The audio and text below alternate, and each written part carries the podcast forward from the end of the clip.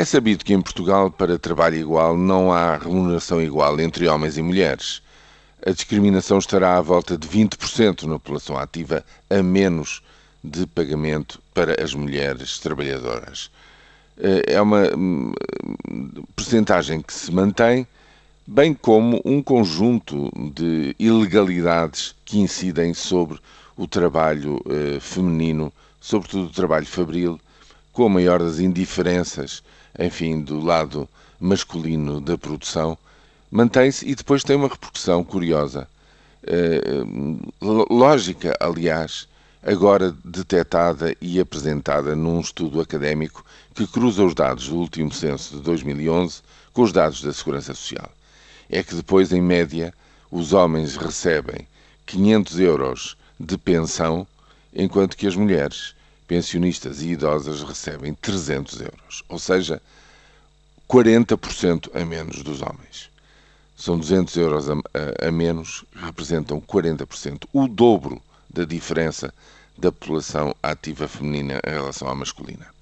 Ou seja, a discriminação agrava-se com o andar dos anos, com a parte final, com o troço final da vida de, das mulheres trabalhadoras e justamente contra este tipo de coisas, contra estas distorções uh, do nosso Estado Social, é que foi inventado o complemento solidário para idoso, que, recordo-lhes, garantia a cerca de 300 mil uh, pensionistas e idosos, pelo menos, uh, o atingirem o limiar da pobreza, que da última vez que foi medido, e não deve ter aumentado na medida em que as coisas têm dado para trás nos últimos dois anos, andaria à volta dos 423 euros, se não falho.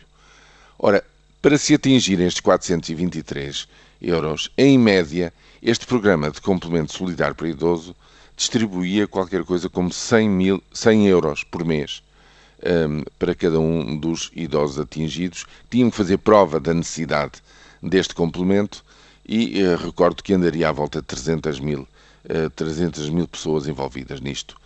Este uh, mecanismo seguramente que viria e, e, vinha corrigir esta distorção agravada das reformadas uh, femininas no nosso país. E efetivamente só há eh, dois tipos de movimentos que, se, que erguem a sua voz e a sua ação contra isto: os movimentos de femininos e o movimento sindical. Curiosamente, todos aqueles que criticavam a exiguidade deste programa eh, nos tempos do governo anterior que o criou, agora estão caladas. Há mais de um ano que não se ouve falar no complemento solidário para idoso.